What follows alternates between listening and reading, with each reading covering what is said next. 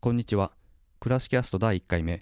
今回は2020年福島県郡山市にオープンしました、えー、アウトドアギアのセレクトショップロガーズギアサプライというお店で、えー、そちらの店主を務めながらまた、えー、ご実家で林業を営む株式会社アメリカや、えー、専務でいらっしゃる鈴木優作さんという方にお話を今回は伺ってきました、え、こちらの建物なんですけれども築40年以上のもともと木造のアパートをリノベーションして店舗に、え、利用している建物で、え、こちらでコーヒーだとかクラフトビール、まあ、そういったものを楽しみながらアウトドアギアをセレクトできるという、え、まあ、そんな感じの大変ヒップな雰囲気のお店です。で商品のラインナップは、まあ、ここで細かくはあの説明しませんが、えーとまあ、指摘2020年のヒット商品が1つあってですねあのカリフォルニアのジュニパーリッチっていうブランドがありましてここお香だとかルームフレグランスとかボディオイルそういったものを作ってるあのブランドなんですけれどもあの、まあ、そういうなかなか東北では見かけないエッジの効いたプロダクトも置いていたりまたちゃんと定番のギアもしっかり抑えているという感じの、えー、新しいもの好きにもクロートにも好まれそうなショップなのかなというふうに思っています。で、まあ、そもそも林業の方がこういうセレクトショップをオープンするっていうのもなかなか珍しいなと思ったもんで、えー、いろいろ今回お話を伺ってきたわけなんですが、まあ、お話の中ではですねあの、まあ、林業は一次産業と言われてますけども、まあ、その林業が抱える問題また日本の山林がここ抱える問題だとか、まあ、それに対する一方では取り組みだったり、まあ、それから日々の過酷な現場の話なんかにも話題が及んでたりするわけですが、えー、とにかく古くからある林業という産業への、まあ、新しいアプローチうん見方によってはパラダイムシフトにもなり得るのかなという、えー、個人的には感じがしています、えー、こちらのロガーズギアサプライさんですね、えーと、私トークの序盤にインスタを LINE というふうに言い違えている場所がなんかあるんですけれども、えーと、こちらのお店のインスタアカウントちゃんとありますので、えー、アカウント、えー、LOGGERS ロガーズアンダーバー、えー、ギアが GEAR アンダーバーサプライ SUPPLY えロガーズアンダーバーギアアンダーバーサプライで、え検索してみていただければと思います、え、というわけでクラシキャスト第1回目本編をお楽しみください。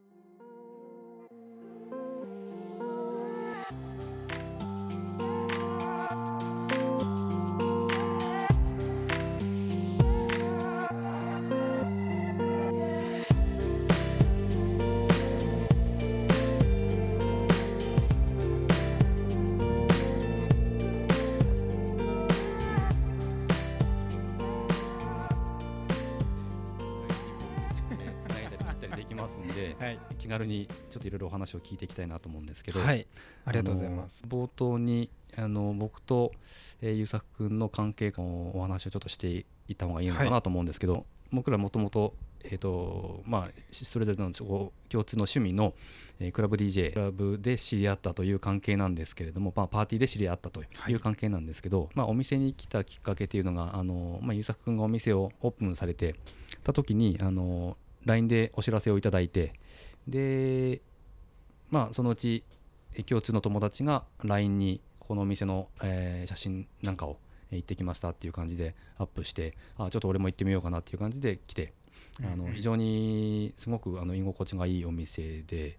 えとまあ、お話を家作君としている中であの、まあ、同時に、まあ、同時というか同時期に、えー、ポッドキャストの案もあの考えてたりもしたんで、まあ、そういう話をしたらぜひということで、まあ、オファーをかけてあの、まあ、今日この収録にこぎつけたということなんですけど、はい、はい、えーと、存分にあのお店の紹介をさせていただいて ありがとうございます。あのゆうさく君のの、ね、お仕事の話なんかもこう、はい、あの聞いていきたいなと思うんですけど、はい、まずですねあの今日のこのお店ロガーズギアサプライさんの、えーと、うん、オープンはいつでしたけ？えっ、と今年2020年の、えーと、10月に10月オープン。させてい。ただいて、はい。はい、ようやく今2か月ぐらい経とうとしているとい。うところでございます。はい。もともとあの、うん、チェーンソーショップを、うん、えっ、と震災の後ぐらいからずっと、はい、まあここのすぐ隣の隣ぐらいでやらさせてはいただいてたので、うん、あのお店としては長いんですけれども、はい、こっちのあの今回オープンした店舗っていうのは10月からですね。はい。になります。あの僕ここのお店すごく好きだなと思ったのはな建物が新築じゃなくてあの古いえー、アパートでしたっけ、はい、あの改装してお店にされてるんですよね。ね。はい。もともと僕のじいちゃんがあの祖父がやってたアパートがあって、そこをあのリフォームリノベーションして、今お店にしてるんですけどリフォーム自体はもうじゅ、うん、と震災の年に、ここの、まあえー、補強とかも含めて、今のこのベースのリフォームっていうのはもう震災の時にやっちゃって終わってるんですけど、はい、ここ環境があの、えっと、日大東北高校とかあの日本大学工学部が、はい、あのすぐ近くにあって学生さんが非常に多いエリアなんですよね。もともとは学生さんが入ってるアパートだった感じですかね、はい、アパートと下宿もやってたので、はい、学生も結構いたんですけど、うん、はい、あの建物を外観から見るとやっぱり名残というかあの当時のアパートだったっぽい雰囲気がね、あの出ていて、あのすごくそれを古さをすごくいい感じに生かしている建物だなと思ってあの見てるんですけどもともとなんかそういう仕事もやられてたんでしたっけそうですね、あのー、僕今実家の家業の林業に、うん、あのー、ついてるんですけど、その前が大学で建築学科を卒業して、うん、で震災の年にこっちに戻ってきて、はい、でリフォーム屋に地元にリフォーム屋さんに、はい、リフォーム屋さんに勤めさせていただいてたので、はい。あのー、まあ、建物とか内装とかいじるのもすごくもう昔からずっと好きで、うんうん、はいだからその辺ので培ったもともとその趣味がああと、まあ、興味があって、はい、あのいろいろ見てたりはしたんでしょうけど、はい、あのまあ、前職で培った技術だったりノウハウがあの存分に注ぎ込まれているという感じなんですかね。そうですね。はい。こね、このあの構造に関してとか、うん、っていうのはあの別の設計屋さんがその当時は入ってたんですけども、うんうんうん、はい。あの内装の部分とか、まあ今回あの去年あの水害台風19号で、あのここも漏れなく浸水しまして、ね、はい、僕の車も何も全部、うんうん、全部使ったんですけどここはそうだもんねひどかったですもんね。すごかったんですよ、うん、でそれからの復旧というか、うん、あの中の、えー、復旧も含めて少しもう一回手を入れ直して、うんうん、あのお店によりフォーカスしてフィックスしたような形にもう一度多少はいじってますね。はい、あ最初からいっぺんにじゃあガッとあの改装が進んだわけではないんですね。うん、そうですね、まあ、でも水害の時はあの、うん、床の張り替えとか、もともと床下、あのーうん、モルタルの打ちっぱなしのままなんですけど半分だけあの床が張ってある、ね、はい、それの張り替えと、あとは、まあ、塗装で、うん、あの中のイメージをちょっと変えて、うんうん、お店の方によりフィックスさせたっていう感じですけど、まあ、例えばこれ新築だったら結構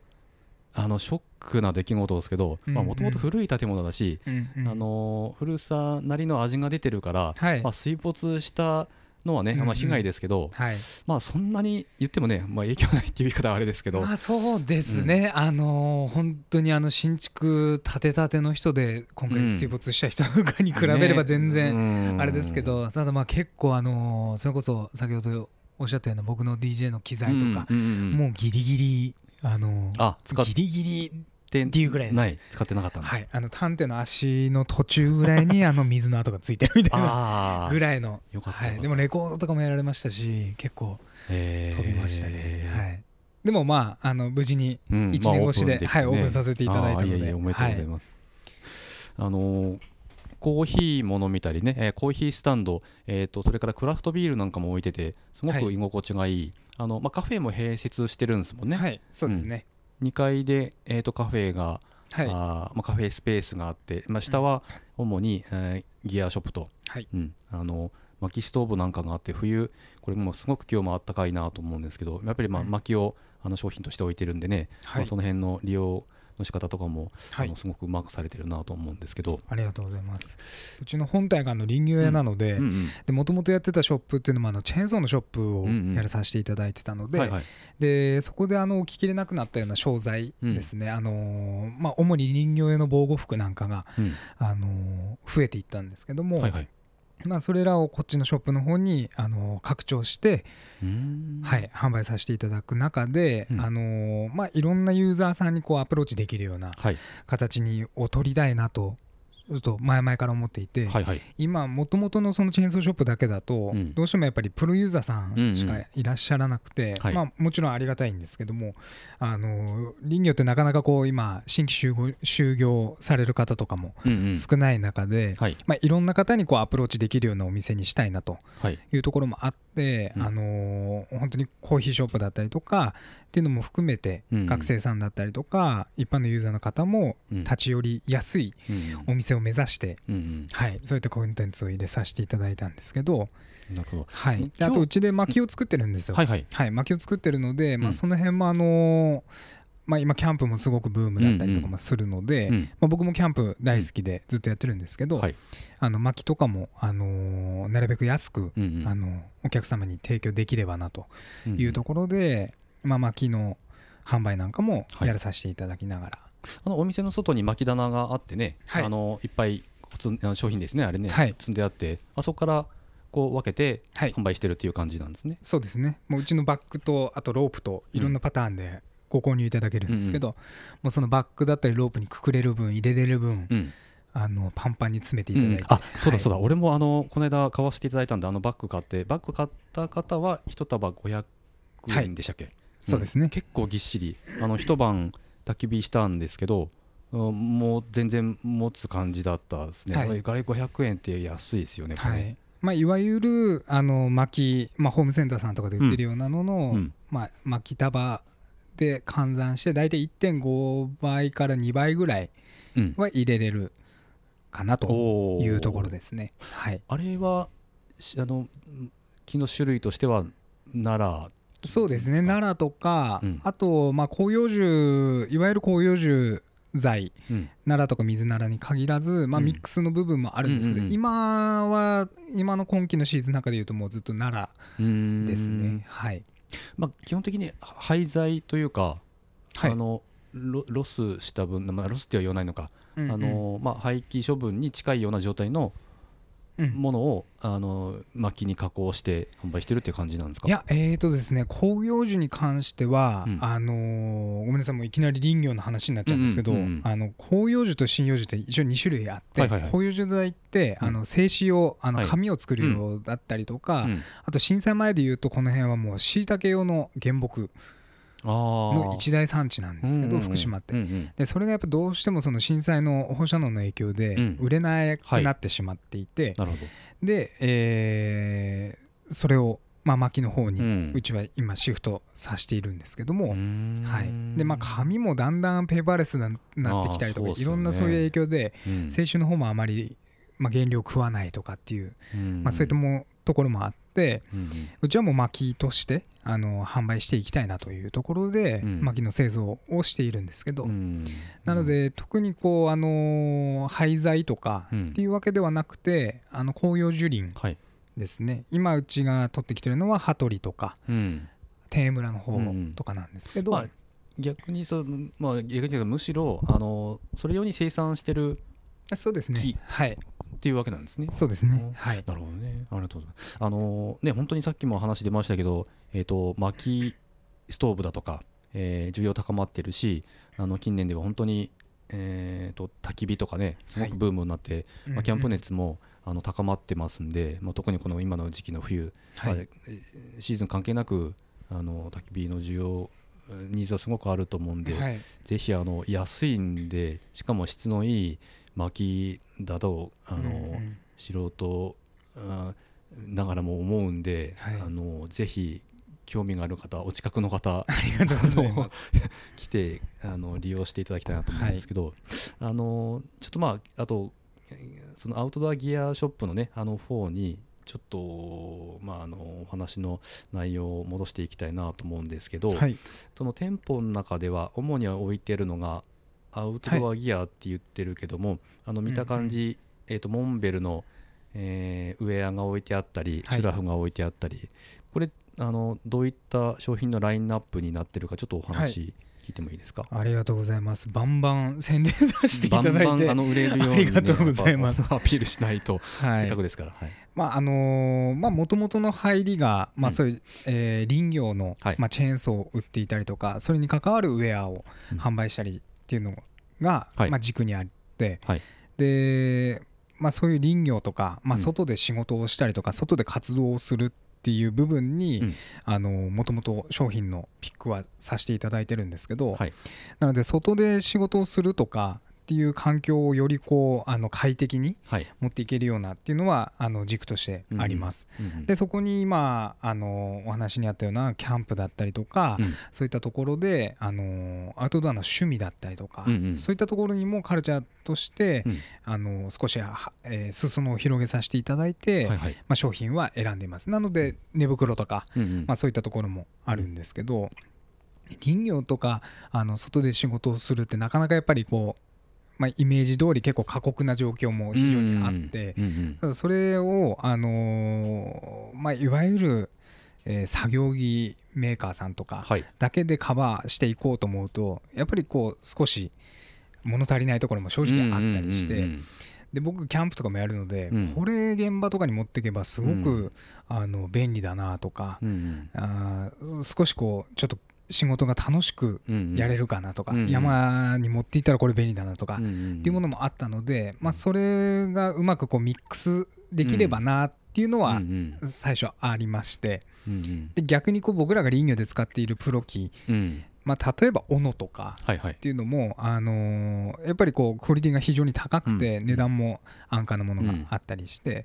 あのいわゆるキャンプで使うような、えーものももちろんいいんですけど、うん、まあ、そこに僕らが使っている、まあ、プロユースのものとかっていうのが逆に紹介もできるしっていうそこがうまくこう交われればなというところはありました。確かにアウトドアギアって一口に言ってもまあそのねえーとアウトドアアクティビティでしかあの着ないっていうわけじゃなくてね、はい、まあ、むしろそういうエクストリームな環境でお仕事する方にこそ、ね、あの身につけてほしいっていうものではありますよね。はい、そうですね、うん、ただやっぱりこうどうしてもこう例えばじゃあマウンテンパーカーだったりとかした時に、うん。うんまあ、高級品だったりもするものも非常に多い中で、うん、それを仕事に着ていくなんてやっぱもったいないっていう。やっぱそれがどうしてもものによっては高かったりしますからね、そうですね、うん、だからそこがやっぱりあのうちあのモンベルっていう国産のメーカーを、あのピックしてるんですけど、はい、モンベルさんはやっぱそこのあの価格とのバランスがやっぱり非常に良くて、でモンベル自体もあの林業用漁業用っていうラインをあの出してあるんだ。はい。林業屋さん用とか、はい。あのすれがひすれに非常に強いとか、はい。あの摩耗ですね摩擦に非常に強い繊維の折り方とかっていうのも工夫していただいてますし、それはあのゴアテックスっていうだけではなくてその構成の仕方もはい。違う、あそうなんだ。それは漁業のラインナップとかもなんかすごい面白い。防水なのかねやっぱり防水性がはいいいのと、あとはその耐摩耗性とか。っていうところも非常に強かったり。僕らのロガーキャリーバッグとかっていうのもいろいろ出していただいたり、あの木を切る。僕ら木こりに、はい、あの非常にフィックスしあのフォーカスしてくれてるリュックだったりとか、うん、なんかいろいろあのそういった面白いものも、はい、じゃあそれは一般的なそのアウトドアショップギアショップには置いてないラインナップなのかな？そうですね、あのー、はい。あんまり見ないですね。うちにモンベルで入れてるものが、やっぱりあのアウトドア屋さんではあんまり見かけないものもあります、ね。うん、そうなんだ、はい、このお店に入っているものも。そうですね。あ、はい、そうなんだ。へえあそういう視点でちょっと上はもう一回ちょっと後で 見てみます。はいあのよくショップでねあのモンベルの上僕実際あまあでもシュラフはシュラフですか？シュラフはもうあのはい。あの林業用とかっていうのは特にはないんですけど。そうですねはい。ダムハガーとかの。そうですね、ね、はい。ウェアはそうかあのちょっと特殊なものが入ってるバックパックとかですね、バックパック。とかあとグローブ関係とか、あとは靴もそうですね、あの林業用の靴っていうのもあって、あのチェーンソーが当たってもあの切れないっていうようなはい、安全靴みたいなやつ。そうですね。あ下に並んでるやつがそれがそうなんですか、そうですね。はい。あそうなんだ。あとはそのヨーロッパの、うん、あのブランドが多いんですけどもモンベル以外だと、うんうん。うん、それがあのファナーっていうメーカーとか、うん、えっ、ー、とファナーとあとヒアブと、うんうん、あといろいろメーカーがあるんですけれども、うんうん、あのー、やっぱりヨーロッパが結構林業ってあの盛んなエリアなんですけども、やっぱり向こうで、えー、培ってるブランドだったりとか、っていうところでで去年の水害の話にまたちょっと戻っちゃうんですけど、その時にちょうど僕オーストリアの方に林業機械を見にちょうど行っていて、あそのえーと、豪雨の時に。はいそうなんですでその帰国のタイミングでまさにあの台風が直撃という感じでいなかったんだじゃいなかったんですよ。帰る日に直撃で4日ぐらい遅延というか延期になって。あらら。という感じでまああのオーストリアなんかにもそうやって見させていただいて、うん、でやっぱり向こうの林業屋さん林業やってる人たちとかっていうのも、うん、あのー、やっぱそういうウェアの環境とかあの作業環境っていうのもやっぱり非常に、うん、あのやっぱこっちと違くて、はい。まあ、それとファナーっていうメーカーだったりとか、うん、えいろんなメーカーさんのあのウェアを着ていらっしゃって、地元の林業の方が。そうですね。でそれをもう本当にカジュアルに着こなしているし、うん、あの普通に街中でもその格好のまま、うん、あのご飯食べてらっしゃったりとか、うん、コーヒー屋さんとかであのチルしてる人とかもいたりしてそのギャップというかこっちとのこう林業修行者、林業やってる人のそのスタイルというかの感じがやっぱ全然違くてそれに僕まずショックを受けて、うんうん、はい、こっちで見る、まあ、僕山もよく行くんでたまにあの林業の方の見ますけど、うんはい、イメージとしてはえっ、ー、と営林賞っていうのかなんていうのかその、うんうん、まあ公務員の方が着るまあ、いわゆるその 作業着みたいな格好であの、まあ、山に入っていく方が多いイメージなんですけど、やっぱり日本ってそういうまだ感じですか？で、ね,、もようやくやっと、あの防護服の着用が義務化されたので、うん、あのその辺でこうだいぶ、あの促進はされてるんですけどもはい、うん、ただやっぱなかなか、うんあの予策の時代というか 平々昔ながらの、はい、あまりうん、イメージとしてはやっぱそっちがやっぱ強かったりしますよね。うん、はい、若い人がそんなにまだ入っていないというかそ、ね、あそんなにというか、あのーはい、うん、少ないですよ、やっぱりそうなんですね、はい、ウェアとかって、ね、そういう働いてる人、うん、その人にねのその、えー、需要というか、まあ、そういうのに左右されますからね、うんうんうん、若い人が入ってくれば、はい、あのー、まあ、そのウェアのブランドとかも、開発とかもしていくんでしょうけど、そうですね、だんだんそれはこれからだんだん、なのでまあそういったものもこう発信できるようなという意味合いも持ってこのお店はやらさせていただいたんですけれども、はい、あの確かに、えーと、さっき名前が出た、えーと、花、はい、なんだっけ。ヒヤブ。あヒヤブ、はい、あのウェアすごく洗練されてますよね。そうですね、うん、ヒヤブはあのフィンランドのメーカーなんですけど、うん、あのトラックとか、うん、あと、まあ、クレーンですね、トラックとかについてるようなクレーンとか、まあ、海上コンテナをこう下ろすような、うん、あの時にも使うようなクレーンとか、まあ、クレーンメーカーさんなんですけど、はいはい。はい、あの象のマークの俺すごい好きなんですけど、はい、あれそっかそっかリフレクターとかついてるじゃないですか、はい、あれなんかねちょっとパッと見昔の90年代のクラブウェアっぽい 雰囲気もするんですごくああいう感じ好きなんですけど。もうそんな言ってもらったらもう最高ですよね。ぜひあのあんまりね昔はそれこそあの工事現場で使ってる、ね、なんだろうそのベストみたいなの来たじゃないですか、はい、90年代って、うんうんうん、あの オルタネートみたいなね。ね、ああいうノリでぜひ最近のそのはい、あのクラブウェアとしても 使ってほしいなと。やばいですね。それ着てたらやばいですね。分かんないけど、うん。はい、まあ、とでまあ、とにかくすごく洗練されておしゃれだなっていうのが印象なんですけど。ありがとうございます、うん、はい、なるほどね。その防護服っていうのは、はい、あのー、日本で、えー、なんかえっ、ー、と法整備されて、はい、えー、少し基準が厳しくなったっていうことなんですか、はい。そうです、あのー、それまではあの着用義務っていうのはなかったんですけど、うん、あのー、もうそれを着用しないとチェーンソーとか、うん、あの木を切るっていうことはしてはいけないっていうふうに法律でなって、それでブランドとかもぐっと増えたんですけど、まあ、製造するメーカーさんが増えてっていうところで、はい、あじゃあやっぱりだんだん変わってきてはいるってことなんですね。そうですね。かなり、はい。うん、あの結局そう法整備される背景って必ずなんかこう事故が起きたりとか,、なんか問題が起きてだんだんこう、ね、変わっていくもんじゃないですか。だから、まあ人が動いててそれだけね、何かあのまあ人が増えれば、まあ、事故とかトラブルも起きたりするもんではい、えー、でそれによって、まあ、政府も動き出してい。る法整備をにあの手を、まあ、ようやくというところもありますけど、うん、やっぱりかなりアップデートが遅い業界ではあるなというのが、まあ、正直なところなので、だからそれも含めて、まあ、他の業種での働き方とかこういろいろ働き方がこうこの流行り病の後からい。ろいろより考えるようになって、それでこうどんどんどんどんアップデートされている中で、なかなかやっぱりまあ一次産業というのもあるんですけど、なかなかこの働き方とか働く環境とかっていうのが全然やっぱりアップデートされてない業種なるほど。だなと僕は林業ってやっぱり思ってしまうんですね。農業とかもこう AI とかとこう農業 AI とかこういろいろ言いますけどまあそこもまあ正直まだまだだなとも思うんですけど、まあ、開発中だとは思うんですけどね、うんうんうん、まあ、農業もだんだんそのトラクターだったり農機具に搭載されていって、うんうん、まあその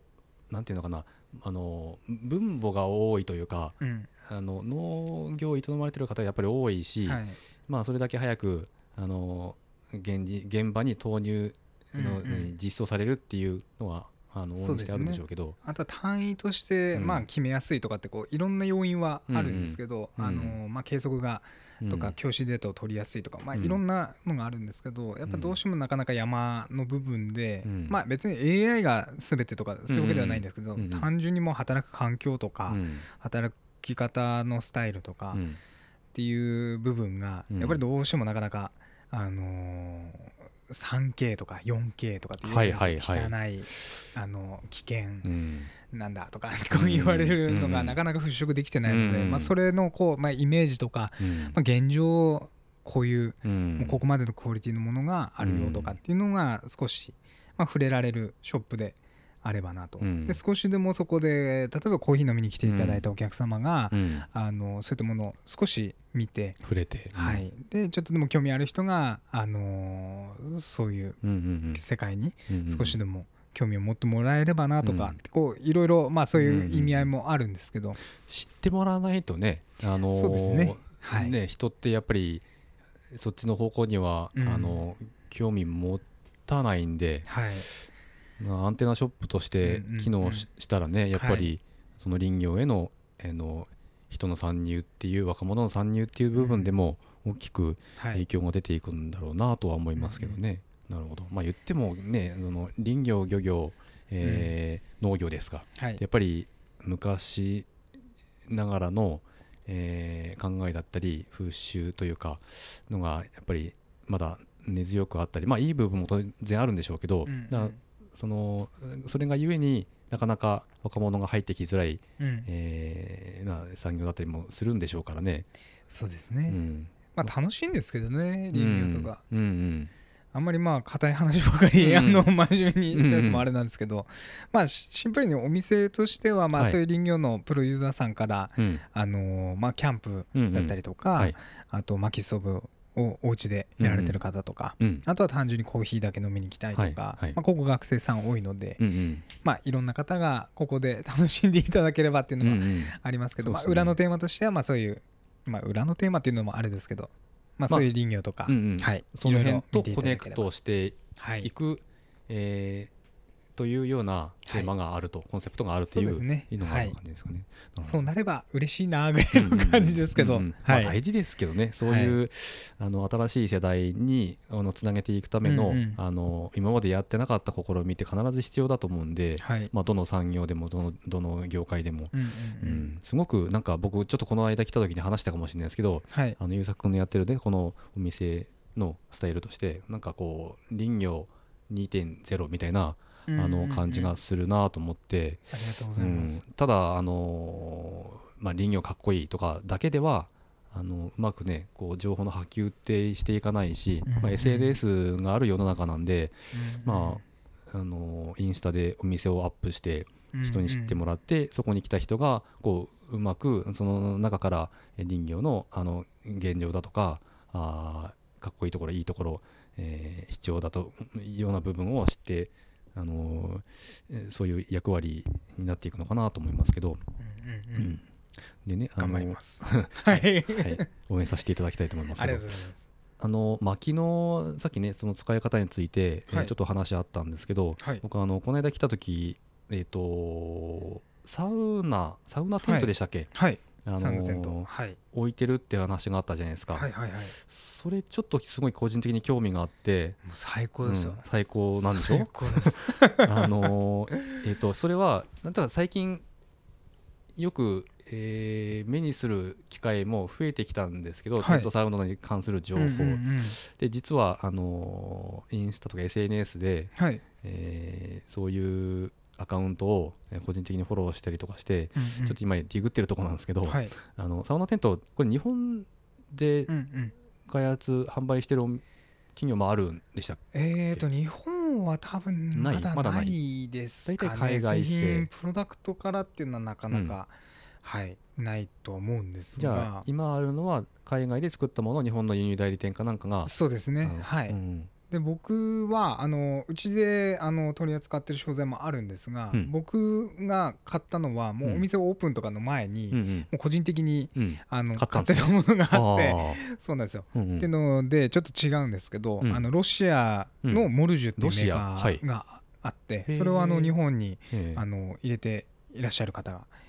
いましてでそこから僕は購入させていただいたんですけどもうすごいです。すごい熱いです。ななん人用なんですか？それサウナテント、えー、5人ぐらいまでは。じゃ結構大きいですね、はい、まあ、パンパン入ればあの月産とかと入った時は、うん、月産とかってあるんですけど、うん、はい、月産とかと入った時は6人ぐらいでパンパンに入りましたね、え6人だとなんか4畳半ぐらいの大きさになるっていうこと？いや全然です全然です全然。あのー、1. 点何2メーター角ぐらいの2畳ぐらい、はい、テントででその中に、うん、いや2畳もないそんなはい。えそこに2メーター2メーターでもうパンパンパンパンになって？パンパンになって 入って。あなるほど、はい。で、えー、あの薪ストーブのちっちゃいものを組み立て式のものを入れて、うん、あの石を上に置いて、うん、あの炊くんですけども、うんまあ、いろんな今も行政とかがあのいろんな観光なコンテンツアクティビティとして、ねうん、はい、特にこういうあの地方なんかはあの今すごく導入されていて、うん、でサウナもものすごく今ブーム。そうですね、まあ、僕もそのブームに、あのしっかり乗ったような感じなんですけど、いやなかなかこっちにサウナ屋さんもなかったりする中で、僕もずっとサウナに憧れていて、あの満を持してそれを、はい、あのコロナのあコロナの、言っていいのかな、うん、はい、コロナの給付金の時に、はい、流行り病の給付金の時に、あの奥さんに土下座をして 貸してほしいんですっていうことで、はい、いやだってねそれはほら、えーと、投資っていう意味合いもあるね。そうですね。自分のお店とつながってることですからね、はい、いや、うん、そのいやもう最高ですね。最高なんでしょ、はい、いやだってプライベートサウナなわけじゃないですか。言うなれば、言うなればっていうかもう。特有のというか田舎ならではの、ね、はい特権だと思いますね、あれは都会ではやっぱなかなかまあね。薪ストーブガンガン炊いてとかは難しい警察呼ばれちゃうからね。そうですね。煙もくもくで、はい、これ庭に置いてるわけですか？そうですね。庭にボコンと置いて、えー、はい。であのお水みたいなそあ出た後の水風呂よくありますけど太さいのだと、それは？はもうあのビニールプール。あビニールプール息子のやつを特化して。はい。それいいですね。はい。これちょっと貸してくれよと、えー、感じで。でももう12月もこのシーズンとかに入るともう水風呂まあ正直なくても全然あの外に出るだけで、まあ、僕は入りますけども、あのもう全然外気だけでもいけると思います、いやだって当たり前ですけど10度切って時にはマイナスになる日もある、この福島ですからね、もうそれでももう全然いけるぐらい。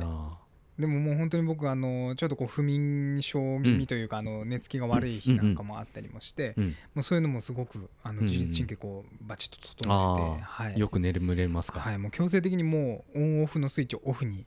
切り替えてくれるというか。ああ、はいまあ確かにサウナってそういう効果ありますよね。はい、うん、まあいわゆる整うという部分だったりもすると思うんですけど、うんうん、はい、もう漏れなくその整うブームにしっかり乗らせていただきました。本当にね、サウナあのまあこれはまああの多くはないけどいくつかあって、はい、僕もあの通ってるいくつかあるんですけど、うん、うんはい、うんとやっぱり行くまあ、あの郡山だとね、えーと、車で移動する、うんうん、えー、部分だったり、まあ、駐車場を止めないといけないとか、はい、まあまあ、行って楽しむっていうのはありなんですけど、うんうん、まあ、自宅で思い立ってすぐうんえー、ドア開けたらサウナがあるっていうのはやっぱりこれ最高な、まあ、環境なわけで非常に贅沢な、はい、うん、贅沢なね。あれだと思いますけど、うん、はい。まあ、どこかでこの投資回収できる日が多分来ると思うので、うん。うんうん、まあ、サウナ屋さんに行くお金と、うん、まあ、ガソリン代とかっていうので、まあ、なかなか先は長いですけど、まあ、でも非常に、あのー、いい体験ではあると思いますね。はい。あのー、まあ通ってる人も、まあ、サウナ人口すごい増えてるし、サウナあテントサウナ、はい、あのの存在も知って、えー、そのなんだあの伊佐君さっき言った、はい、えーと、どっか、えーまあ、行政でやってるイベントサウテントサウナのイベントとかで、うんうん、あの初めてあのサウナを体験して最高だったっていうような話も、はい、ちらほら目にするようになってきたんで、うんうんうん、まあねどんどん需要は高まっていくと思うんですけど、はい、お店のあの商品としてもそれは販売してるあありますあります。ということなんですか、はい、いくらぐらいですかこれ？えっ、ー、とそれは13万とか13四ぐらいなんですけど。安い方でそうですね。あとはもうそのまあ細かいことを言うとまあロウリュという、いわゆる、あのお水を上にかけて、まあ、湿度を出すっていうのが、まあ、自分でこうあの柄杓でかけたりとかもするんですけど、そういうあのタイプじゃないあの本当に一人用の,、あのリュック1個で背負っていけるようなタイプのものもあってそれはちょっとこうロウリュがそういう感じでできない、まあ、水タンクに入れてこう自動的にお水がちょっとずつ回るみたいな。っていうちょっとした本当にそういうのは、えー、10万円切るぐらいであるので、はい、簡易的なものというか。そうですね、えー。まあ、それはもうちょっとサイズがちっちゃかったりするんですけどそれが15万い。や10万切るぐらいですね。78万ぐらいだったかな、まあ、税込み10万弱ぐらいのもう本当にリュック1個背負って、うん、あの山奥に行って、えーはい、清流見つけてああ最高。そこの横でもう一人で、はいまあ、1,000人みたいな。感じのあの入り方ができるものもあったり。ちょっと後でパンフレット、はい、うまくちょっとあのうちのお店とかでもレンタルできるようにとか今あの頑張ってるところなんですけども、はい。あのできるようになったらまた、うんうん、はい、告知させていただくので。ちょっとなんか機会があったらあの、はい、入らせてもらってもいいですか？いや入りましょうよ。もう最高ですよ。なんかそのサウナのサウナテントサウナの会やりますか？一回。あのこのポッドキャストクラスキャストで。はい。もう稲城沿いとかで やってもいいですし、今日は稲城湖に来ておりますみたいな感じで、あいいですね、ぜひお願いします。あの最近ねそのちょっと,、ちょっと少しあの道はあの外れますけど、うんうん。あの一酸化炭素チェッカーっていうのがあるのを知ったんですよ。はいはいはい。あの僕も2つほど持って持ってる。やっぱそうなんだ。俺そのテントサウナの存在は知っ、はい、あすげえ欲しいなと思ってたんだけどやっぱり、ね、その言っても薪を焚いて、はい、一酸化炭素があの、まあ、出る、うえー、環境になるんで、はい、あのー、まあぼーっとしてるとやっぱり命に関わる事故が起きてしまうんで、はい、これ俺あのこのその存在知ってよかったなと思ってるん。ですけど、やっぱ一酸化炭素チェッカーも、はい、えー、サウナテントを利用の方はぜひそういうのはお店で 扱ったりはしてまだないんですよ。はい。もう人気の一酸化炭素チェッカーとかっていうのがあるぐらい、今もキャンプってすごいもうなんか細分化されてるというか、えー、そういうニッチなものも今あの転売まあ転売されてたりとか。そうかキャンプ用の薪ストーブも普通にありますからね、はい、そうですそうです。はい、であの人気のメーカーさんのちっちゃい一酸化炭素チェッカーとかもすぐ完売とか、うんうん、だからもうなんか一昔前ではちょっあえられないような、うん、あの状況だったりします、ね、なんで一酸化炭素チェッカーなんかそんな速乾するんだろうみたいな 状況だったりとかあのすごく今あの面白いですよ。あのなんでこんなものがみたいな。いろいろ、はい、ね需要に応じて出てくる開発されるわけですね。そうですね。はい。まあもういろいろあのうちのお店もなんかちょっと幅は広くまあやってはいるんですけど、うん、まあ基本の軸はまあ林業のまあ会社が本体でやらさせていただいてて、まあその林業の部分とかっていうのがあの今回そのシエンさんこのポッドキャストで僕もすごく、はい、まあ、面白そうだなと思って、はい、まあ、すごく光栄なんですけど、まあ、その衣食住の先を考えるとか、うんうんうん、あのー、まあまあ、コロナもあっていろいろそういう価値観の部分とか、のもあると思うんですけど、うんうん、まあ、林業とか、うん、あのそういったところも、まあ、さっきあったようなこうアップデートしていかなきゃいけないとか、はいはい、まあ、衣食住にもう少しこう説に、うん、まあ、一次産業ってなかなかこう距離が遠かったりするので、うん、まあ、関係ない人には関係ないんだけども、うんうん、あの講義で、まあ、広くえー、俯瞰で見るとやっぱりあの当然ねあの関係のある事業だと思うんですけど、あのそうそう。林業っていうのがそもそもまあどういった業種なのかあのどういった仕事をし、まあ、どんなところでどういうことをやってるのかっていうのをちょっとあの聞きたいなとも思ってるんですけど。はいそうですね、あのー、まあ、お店の紹介がちょっと先になっちゃったりもして、あれなんですけどもともとその林業をずっとやってる会社で、うん、まあ、えー、と今年で63年ぐらいあはい、祖父からやらさせていただいてて、うん、63年ぐらいなんですけど、はい、あのー、まあ、大きく分けると2つ、あの木を切るっていう行為はあって、あの山をこういわゆる買って、はい、えー、その木を切ってきて、えーまあ、何倍で売って儲けを出すっていう、うんはい。まあ、いわゆる本当に素材生産っていう、はい、えー、林業のスタイル、はい。まあ、これが本当にいわゆる林業のクラシカルな、うん。あの形です、あってであとその他に僕たちはあの木を切ってほしいというような依頼がある中で、うん、えー、お金をいただきながら、うん、あの木を切るっていう、まあ、2つの道でやらさせていただいてるんですけど、例えば分かりやすいので言えばダムを作りたいので、ここの木を切ってくら、うんうん、ください。というような依頼があったりとかここに道路を作りたいので木を切ってくれっていう、まあ、そういった形で木を切る。クライアントっていうのは例えばその山の所有者だったり、はい、もしくはその今言ったえ道路を作り作りたいからっていう時は、あの国だったり行政だったりとか、いろいろ変わるわけですか？そうです。はいで、えー、まあもともと僕のあの祖父は山を買って、うんはい、えー、その地権者さんにお金を払って、はい、えー、木を買わしていた。買って。はい、なので山買ってるっていうとやっぱこの日一山全部、うんうん、あのー、買ってんのかって思われるんですけど、うん。うん、木を買ってるんですね、うん、地面はその所有者さんの持ち物のまま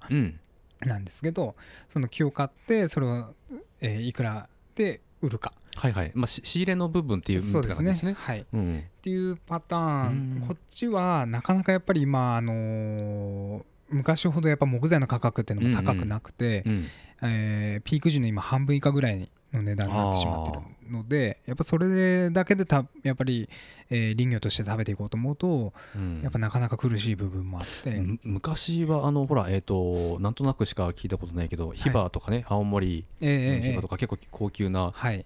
材木として使われてたみたいですけど、そういう状況ではなくてないです、ね、外材の方が安くなったからっていうことなのかとかあとまあやっぱりどうしてもその軸に考えるのがやっぱ建築の部分というか、うん、あの住宅に利用するとか、はい。うんこの衣食住でいうところの住の部分で使うっていうのがやっぱり、あの軸にあって、はい、で昔はやっぱりこの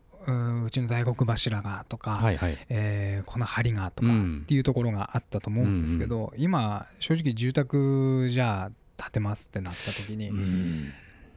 床の間のうちのこの柱がとか。桜がとか 桜の柱がとか、はいうん、このうちのこの格天井のこの分はねとかっていうそういう部分こだわる方ってなかなかやっぱり今少なくなってしまってるのが正直、そうね。あの 2x4 増えてますからねやっぱりね。そうですね、まあ、どちらかというとやっぱ空間を大きくとって、えーうん、あのなんていうんですかね。あのつるっとした壁で、うん、あの家具の配置がしやすいとか、そういうことに皆さんフォーカスして家を設計されると思うのでやっぱそうなってくると別にその樹種がどうとかってあんまり関係ないのと、今おっしゃった 2x4 とかっていう形で在来のラーメン候補とかっていう、そういうのも減ってきてたりするので、やっぱり、えー、使う人がいないんですよね、そもそも。まあ多分ハウスメーカーの都合という言い方はよくないかもしれないけど、まあ、やっぱりあの効率よく生産して、あのまあ、持ってて組み立てて、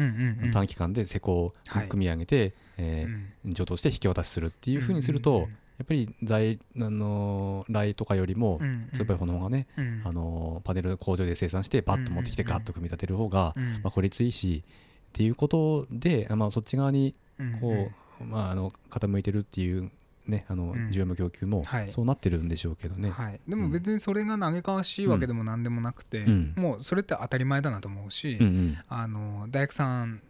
がいないとかいろいろ各所でいろんなことを言われますけど、でもそれ別に当たり前のことだなと僕は思ってしまうし、はい、別に冷たいとも思わないんですけど、ユーザーがそうなればそうなっていくだけで。と思うんですよ、ね、まあ時代が変わればね、うんうん、いろいろこう住まい方も違うし、はい、なんかタンス置くとかっていう時代でもなくて、うん、じゃあクローゼットを広く取るとかってなれば使うものも変わってくるのは当たり前だと思うので、別にそれはいいんですけど、どうしてもやっぱりその木材の価格、うん、山になった時に、うん、えー、そこに価値を見出してやっぱりその値段で売れると思っていらっしゃる方もやっぱり多くて、うん、でもまあ実際は売れないので、ってなるとやっぱそこであの歪みが出てきてしまうんですね。でっていう問題が一つ。とあとその地権者山の持ち主さん自体ももうだんだんとこうあの、えー、存命じゃなくてもうなくなってしまってえー、どなたが相続したかわからないとかってこう山の持ち主も不明だったりとかっていうこういろいろその素材生産側の問題はいろんな問題を含んで、空き家問題みたいなそうですね。もうまさにはい近いですね。はいなのでいわゆるそういうクラシカルな林業っていうのが限界を迎えているのかなというところもあって、ただあのうちではそのこで例えばじゃあその山に、えー、何十人という地権者さんを皆さんを、えー、お探させていただいて、はい、で広域的に制御をしようとかっていうところで、あの今取り組みはさせていただいたりとかしているんですけども、あとはその建築材じゃないもので、えー、何か代替できないかというところで、はいはい、バイオマス発電所にあの燃料として供給させていただいたりとかっていうのはさせていただいてるんですけど。燃料としての需要が割と割合としては多かったりするんですかね今はもう私の、まあ、個人的な考えになっちゃうんですけどもほとんどそうなってくるとは思います、うん、はい、でも一昔前って思い返せば、皆さんあの薪でお風呂炊いたりとか、はいそうですね、えー、炭で、えー、を利用したりとかっていうのが、うん、まあ、燃料としての木材利用っていうのがまあ大半だったわけで、うん、うん、だから別になんかここまで育った木を燃やしてとかっていうのも僕はちょっと違うのかなと。うん、一番サスティナブルな燃料なんじゃないんですかね とかは思うんですけど、あのー、そもそも日本の国土の70%ぐらいが山林なわけじゃないですか。はい、でうまあなんていうかなその例えばうんまあその環境問題とかの視点で見ると、あの偏った見方で見ると、うんうん、あのまあ、日本とは関係ないところの、うん、えー、何？えーと、必要以上な伐採の問題が、うん。うん、あの与える影響とかも、うん、あの思う人がいるかもしれないけど、はい、ただ日本においてはそういうところはあんまり、まあ、関係ないのかなとは思うんですけど、ね、むしろ切らないと危険だったりすることもあるわけじゃないですか、はい、そうなんですよ、うん、で今先ほどお伝えしたようなその地権者が不明になってくるともう誰も手をつけなくなっていって、っていう山がもうほとんどなんですよ。でいわゆるその森林伐採っていうワードってもうすごくネガティブなイメージを持つんですけどそれはもう本当に今信也さんおっしゃったように例えばじゃあアフリカとか南米とかああいうようなもう乱伐と呼ばれるようなレベルでえ切ってるのはさすがに確かにあの切りすぎだなと思うんですけど日本の場合はもう切らなすぎて今問題になっていてもう CO2 も吸ってくれないしむしろ吐き出してしまうような老木が増えていたりとかまあ台風が来ればもう全部はちゃめちゃに折れちゃってあの山がもうぐちゃぐちゃになってるような山があったりとかはい。あとは竹がもう侵入しすぎて、うん、えー、他のえー、木材、樹種がもう竹に負けてしまってもう生えてこないとか、もういろんなもう問題がもう山積みなんですけど、あのとにかく切らないといけない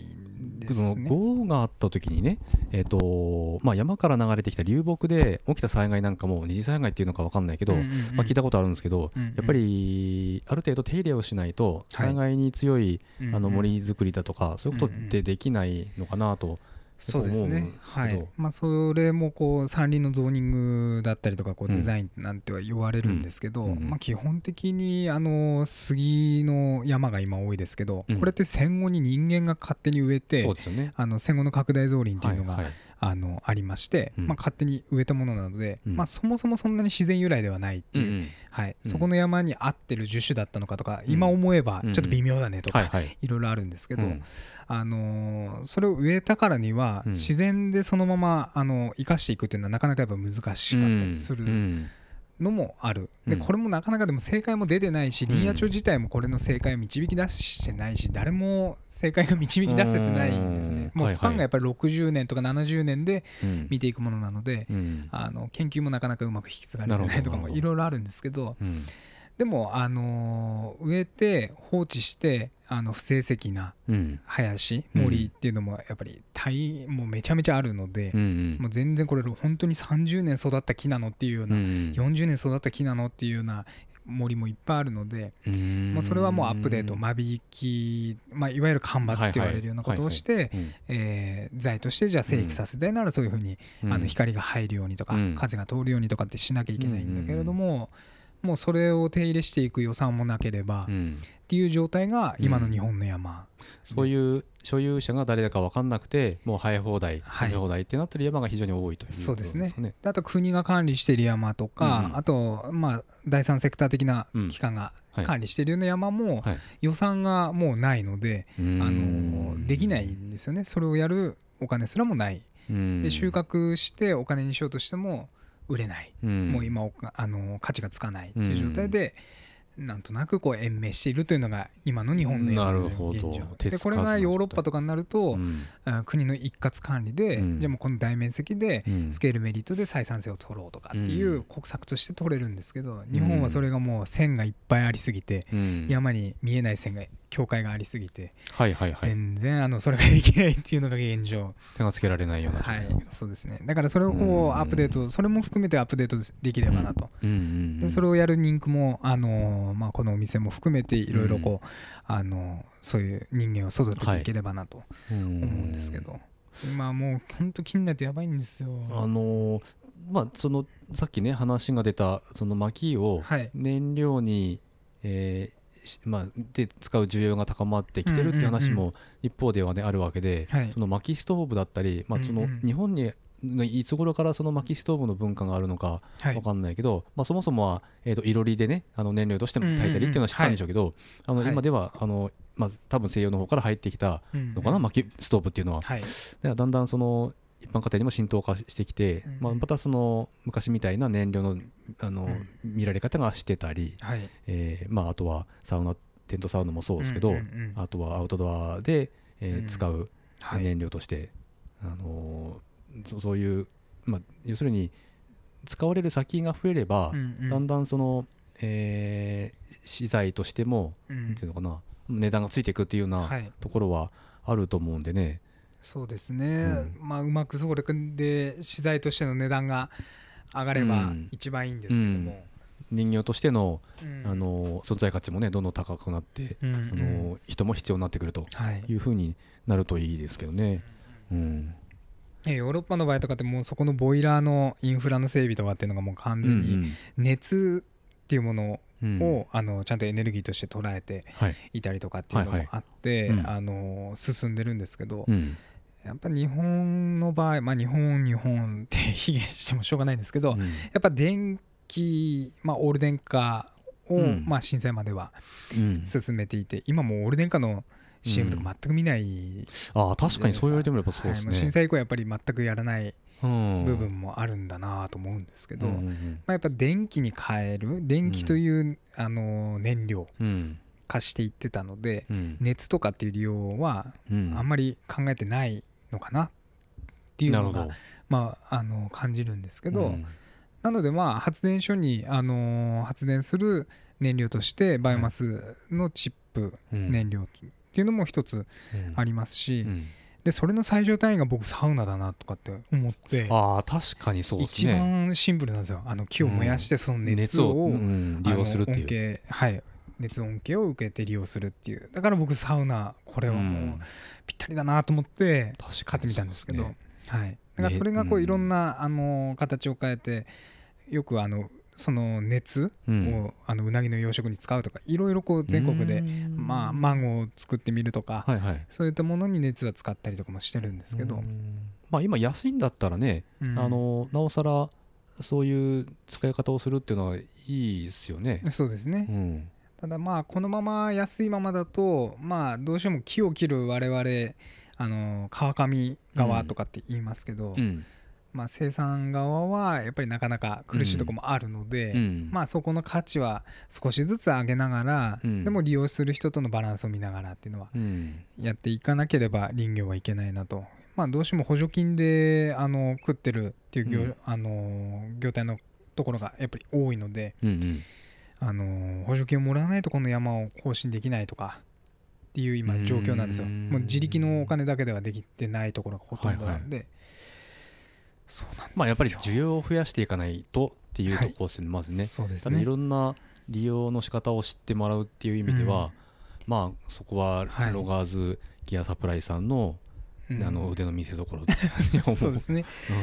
でももう切る側の、まあ、土台の作り方とかっていうところで今工夫はしてるので、まあ、そういったところも含めて、ちょっとこう山のちょっとこうイメージというか、山の木を切るとかっていう素材を生産するっていうのもちょっとこううんなんていうんですかねその地権者の方とかも含めて、まあ、あのやっていかないとやばいんですよとかっていうのも含めて、そういう話ができればなとは思うんですけど。まあ、そんな硬い話ばっかりではあれなんですけど、林業のなんか切ない話ばっかりで。いやいや僕はなんかねいやあのまあこういう話すことってすごい大事じゃないですか、うんうん、あのまあこういうきっかけがなければ知ることじゃないし、うんうん、でこのポッドキャストあのどのぐらいの方が聞いてくださるか分かんないですけど、まあ、ほぼその身の回りに林業で働いてる方って、えーとまあ、限られてると思うし、うんうん、あのそういうとこに、えーと、縁がない方でもあの、まあ、こういう、うん、えー、ちょっと、うん、向こう側にいる人がやってる仕事ってどういうもんなのかなどういう、えー、業界になってるのかなっていうのを知るきっかけになるなと思って、まあ、このポッドキャスト始めたとこもあるんでね、うんうんうん、まあなんか割とこう、えー、とネガティブな部分もあの今取り込んでる、えーまあ、将来ポジティブにするための部分っていうのも、うんうん、あの聞けてこれはすごく、あのー、面白いなと思って聞いてるんですけど。ありがとうございます、ちょっと僕もうまくまとめられてるかいやいやいやいやいやいやそんなことですまあ、福島県またちょっと特殊な部分もありますからね、うん、あのー、まあ、震災の影響で、うん、まあ放射能の部分だったりとかっていうのも、やっぱり木の部分で非常に、はい、センシティブにさっきねそのやっぱりさ山がそのねやっぱりえっ、ー、と放射能で汚染された、うんうん、あのエリアってすごく多いので、うんうん、でまあ、その後、まあその前後で、えーえー、と山菜とかキノコとか農作物とか、あの生産できなくなってしまったっていう話もやっぱりすごく、あのー、まあ、たくさん聞く話なのでね、うんうん、えー、まあ、それと同時に、えーまあ、その例えば優作君たちのあの林業の方たちが、えーまあ、仕入れとして買っていた樹木も当然、えー、放射能の影響を受けてるわけでね、一時期はその、薪とかにやっぱりそのそ、ね、放射能がこう、えーと、含まれてるのかどうかっていう、うん、いう話もまあいまだに言う人もいるのかもしれないですけど。そうですね。だからこれがもう本当にまさにこの令和の時代の,、あの課題だと思うんですけど、やっぱりこの情報のソースというか、どこからその情報を聞いて、それが本当に正しいのかっていうその、まあ、ファクトというか、それの生産もやっぱりあの重要なんだなと思って、うん、日本の植物食べ物の基準値って40ベクレルだったりとかして、はい。はい、じゃあ欧米だとその基準なの、うん、っていうのもちょっと調べてみないとわからないし、うん、やっぱりなんとなく放射能で汚染されてるってだけテレビで言われると、うん、あそうなのかなと思ってしまうし、一部分だけ切り取ってねやっぱりあの、うん、こうリリースしてしまうメディアってやっぱり多いし、で知らない人って真に受けちゃうところもすごく多いし、そのまま広がっちゃうということもすごく本当にあの震災の影響ってそれもそれこそそれこそ風評被害の話ですけど、で大きいんでうん、そうだからどっちにも振られすぎない。まあ右と左とかあんまり言いたくないんですけど、うん。うん、どっちにも振られすぎてるとダセえなとも思っちゃうし。あ確かにね、うん、そうね。なんでそっちばっかり聞いて、かといってなんか陰謀論的な、まあ、それもあんまり言葉として好きじゃないですけどうん、なんかそれっぽいような、うん、いやそれはちょっと違うだろう偏りすぎだろうっていうね。こともあるしかるかその情報がちゃんとしたもの取れてないなとかって、まあ、自分も含めて、うん、うん、ちゃんとこう取らないとなと思いながらでも日本のルールに従わなければいけないし、っていうそれをこういかにライドしながらできるのかなっていうところで人形の部分とかも考えてはいるんですけど、でももちろんもう消費者がいるものなので、はい、はい、もうその人たちの、あのー、ことを一番に思いながら、うん、でも間違ってることは間違ってると言えるような、うん、あのー、林業でありたいなとは思うんですけど。やっぱりめっちゃ硬いですけどね。いやいやいや あのこう発信してくれる人がいないとやっぱり知らないし、えー、発信間違った情報を発信してしまう人もいるから間違ったその、えー、なんか社会通念とか常識として広ま、そのまま間違ったまま広まってしまうっていうことがすげえあると思うんだけど、ただ意識して本当にあの本当の真実は何なのかっていうのは、やっぱり自分から情報正しい情報は何なのか取りに手を伸ばして取りに行かないとうん、あのより精密な情報って知ることはできないじゃないですか、うんうんうん、でネットで調べればねいくらでも、あのそういう情報は、えー、自分で知れるんだけど、うんうん、なんかその偏った情報のまま自分の中に、うん、あの間違った情報がたくさんなんか蓄積されていくのってすげえよくねえなとあのやっぱりね思いますけど、うんうん、なるほど。で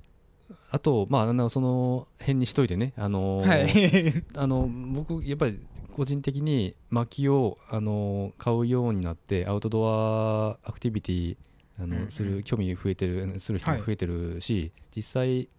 需要は高まってると思うんですよ、うんうん、あの薪を購入する人ここのお店とかね、はい、それもそうだと思うんですけど、うん、あの必ずしもネガティブな方向に行ってるばっかりじゃもないと思うんで、うんうんうん、やっぱりこういうお店があることでえー、よりこうリアルな情報を若い人が知って、うん、うん、あの自分の目で見て、うん、えー、あこれはこうだと思ったらこうだ実はこうだったなっていうなんかその情報の補正みたいなことがやっぱり足を運んで見ることで起きていって、うん、あのー、良くなっていったらいいなと思うところではありますけど、はい、なんかあとこのえっとロガーズギアサプライさんでなんか今後やっていきたいこととか、はい何かあったりしますか？そうですね。めっちゃ考えちゃった。いややりたいこといっぱいあるんですけどあのー、まあ林業側からのうん、あのアプローチとしては、うん、あのー、まあ、今言ったような、まあ、硬い話ではないんですけど、うん、まああのー、日本の山の現状だったりとか、あとはもうその伐採する伐木するという、まあ、木を切ることとかも含めて、あと僕あの防護服研究会っていうのをあの防護服研究会、そうすごいニッチなあの会があるんですけど、あのそういうのに参加したりとか、はいはい、なかなかこうあの普段、うん、あのまあ、プロユーザーの人も含めてお伝えできてないようなことを、うん、まあ、ここの場を使って、うん、なんかそういったものをこう発信するような、あのー、そういう機会が作れればなんとか、っていうのもありますし、うん、あとまあ林業とかっていうそういう枠じゃなくて、うん、もう本当にあのそれこそサウナもそうですし、はいはい、えー、キャンプとかっていう、まあ、そういった、あのー、趣味ですね、うん、趣味的な部分とかで、うん、えー、つながれるお客様がいて、まあ、そういったなんかイベントごととかもできればなと思ってはいるんですけど、はい、なんかそうですね、あのー、まあ、キャンプのイベントだったりとかも含めて、うんうん、はい、やれればなと。なるほどイベントいいですよね、まあ、このこういう状況なんで、なかなか人が集またくさん集まってやりづらいのかもしれないですけど、まあ、ワークショップとか、まあ、やることであの、まあ、小さいお子さんとか連れて家族連れてきて楽しむアウトドアアクティビティっていうのもね、あの知るきっかけになると思うので、ね、そういうのを楽しみにしたいですけど。はいまあ、うちチェーンソーのレンタルとかいろいろそういうのもやってたりするので、あのまあ、ストーブ持ってる人とかも含めて、あの自分でこう薪を作ってみるとかっていうのが、まあ、やられてる方ももちろんいらっしゃいますし、ただチェーンソーであの木を切ってみるとかっていうのはあの、やってないかったりするので、そういうのがこうちょっとしたこう講習的な感じで体験。体験もできればなと。あいいですね、はい、僕あの前の仕事でえー、この新しい暮らしっていう会社立ち上げたのが、はい、これもう3期目なんですけど、はい、前の会社にいた時に、えーと、土地やっぱ不動産業なんで、はい、えー、金がボーボーになってる土地を、えー、と会社で買って、はい。えーまあ、竹林ものすごく竹が生えまくってた土地なんですけど、もう山みたいなところが街の中にあって、そこを買って、えー、従業員とあの、まあ、たちでチェーンソーを扱える人がいたんでその人に教えてもらってチェーンソーを扱って、もう1週間がかりぐらいでものすごい数の,、あの竹とか木を切ったんだけど、あの大変なんだけど、なんか楽しいんですよね、はい。うん、チェーンソーを扱うのってああなんか男の仕事だなっていう。デスクワークばっかりになるけど、はい。うん、なりがちだけど、はい、やっぱり外で仕事をするのって楽しいし、体を使って、あのー、一日仕事をして汗かいて、えーうんうん、帰って飲むビールのうまさとかね、まあ、そういうところにもつながっていく、ね。うん、そうなんですよ。だからまあそういったところもこう、まあ、経験してみてもらったりとか、うんうんまあ、いろいろやりたいことはいっぱいあるんですけど、そうですね。であと、まあ、僕ら、あのまあ、こういうまあ、収録で使ってるようなこういう機材とかいろいろガジェットも僕もすごい好きな、はいまあ、撮影するようなものとかドローンとかいろいろこうそういうガジェットもあの好きだったりするんで、それをこういかにあのアウトドアでの仕事のフィールドで活かせないかとか。っていうのはあの、まあ、それもあの仕事として研究領域でやってたりはするのでそういうのもあのここに来てくれる人にあのアウトプットとしてはい。下ろせたらなとかいろいろまあなんかそういうこうまあ、セミナーとかっていうとちょっと大それてはいるんですけど、うん、なんかそういう話ができるような場所になれればなと思います、ね、なんか楽しく、はい、えーと、林業とかアウトドアギアのことを、に触れられる場所、はい、やっぱりねやっぱりそれってアンテナショップの役割なんでしょうから、うん、うん、すごく楽しみでありますけど、はい、例えば、えーと、そういうお店のあのアナウンスとかね、えーと今僕フォローさせてもらってるお店のインスタグラムがあるんですけど、はい、これちょっと後であのショーノート的にまとめてあの、まあ、ノートうちのホームページあの会社でやってるんで、はい、そこにこの今回のエピソードに、はい、あの関する情報今日話したこととかちょっとお店の写真とかも載せさせてもらいながら、あのインスタのご案内もさせてもらいたいと思うんですけど、ありがとうございます、その辺で大体あの僕はお店の情報を、はい、こういうあのものが入ったんだな、あ、うんうん、ジュニパーリッチ入ったんだなとか。そういう情報を知ってるんですけど、はい。うん、そうですね。一番あのリアルタイムで動かせているのは今現状はインスタグラムがやっぱり多いんですけど、そうですね。そちら見ていただいたりとかあとうちの今ホームページの方も、あの作っていたりとか、あとはあの販売ですね、あの直接物を買える、あのベースショップなんかも今、はい作っているようなところなので。そそれは今これから？そうですね、あの薪をあのそれこそ店頭に来なくても流通で買えるような仕組みとかも、ああいいですね、まあもう今よっぽど通販だかも薪もあるんですけど、はい。あのうちなりの、あの商品の売り方というか、やっぱりすごい高いんですよね。輸送コストがそう輸送コストもあるしそれはどうしようもないんですけど、うん、なんかこのあのいいアカシアの木であの、うん、燃え方が違うとかっていうこう、そういう価値がこうついてたりとかして、はいはい、僕はあんまりそこいらないなって思ってるタイプなんで、はい、あの普通に福島県産の木です。うんっていう形で、売りたい純粋に、はい、あのこの木がこうでものすごく乾燥が良くてとか、まあ、一部の人はね、まあ、マニアもいるでしょうから、まあねはい。まあ、その燃え方を見てっていうのもあるんですけど、うん、まあ、僕的にはもう日常の燃料としてとにかく使ってほしいはい、使っていただきたいんで、うん、はい。うん。うん。まあ、財の付加価値をつけるのは大事ですけど、うんうんうん、でもまあ大前提僕の中でも燃料なので。まずは、はい、そうまあそうね。燃料、はいなんでまあそういった形であのうちのショップとかで売れればなと、だから詰め放題で500円とかってあの結構なかなかあんまりない、良心的だと思いますよ、はい、うん、やっぱキャンプとか行って明日の朝これ薪足りるかなとかってこう、やりながらやるよりも,、もう寒いからガンガン燃やすとか、火力上げたいから燃やすって言ってもうなるべくこう贅沢に、無駄に使えとは言わないんですけどあの惜しみなく使えればなというところで、普通にね同じぐらいの量をあの、はい、その辺のあのえっ、ー、となんだ、えー、ホームセンターとか、はい、例えばえー、福島のあたりだと、まあ、JA とかの、うんうん、えー、直売のお店とかありますけど野菜とか売ってるね、うんうん、ああいうところで買うと同じぐらいの量7800円大体しますよね、ね、シーズンとかなんかタイミングによっては1束1000円ぐらい1000円ぐらいする時もあるね、はい、うんうん、しちゃうので、うん、まあその倍の量が入って半分の値段なので、うん、なかなかそうね。はいまあ採算度外視ぐらいなんですけどまあとにかく燃料として使うってるっていうイメ意識というか、もうちょっとこう持ってもらえればなみたいな。オーストリア行くと普通にセブンイレブンとかで売ってるんですよね、え薪が？はい。セブンの前に薪ガンガン積んであって普通にそれをこうレジでピーってやってっていうぐらいもう身近な燃料なので。で燃料の正常というか携帯の種類もいっぱいあって、あのチップ化してもう一回固めた、棒状に固めたものとか、いろいろまあ日本だとペレットとかいろいろあるんですけど、もういろんな燃料の形が、まあ、復旧してるからなんだろうね。そういういろいろあるのは。はい。でもセブンの前にガンガンあるのはもう最高でしたね。フィンランドもありましたね。はい。そうなんですよ。だからもうそのぐらいのノリを目指してやりたいなと。福島でも地方へ行くと,、えーと、お盆の時期とか、はい。まあ、薪は見ないけど、うんうん、あああれか。あでまあちょっとこれは特殊な例かもしれないけどあの、うんうん、奥会津の方とか、まあ、セブンイレブンじゃないかなあれは。ちょっと勘違いかもしれない、うんうん、あの送り火を炊くじゃないですか、はいはいはい、あれ用の松の細く切ったやつが売ってたりとかしてああ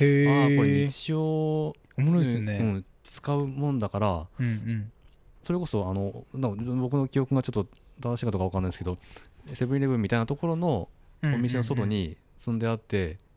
なんか一束で何百円とかだったんです、まあ、いはその送り火で使う量なんてちっちゃい、あの少ない量なんで、あの本当に少量だったんですけど、あそんなイメージちょっと今今の話を聞いて思ったんですけど、だからもうなんかなるべくこうものすごく身近に、あの感じていただけるような形を取りたいなと、なのでまあコーヒーとかこういろいろコンテンツとしてあの複合的にやってるのもあるんですけど、なるほどね。はい。まああのいろいろ今日お店のこととかね、えーと、うんう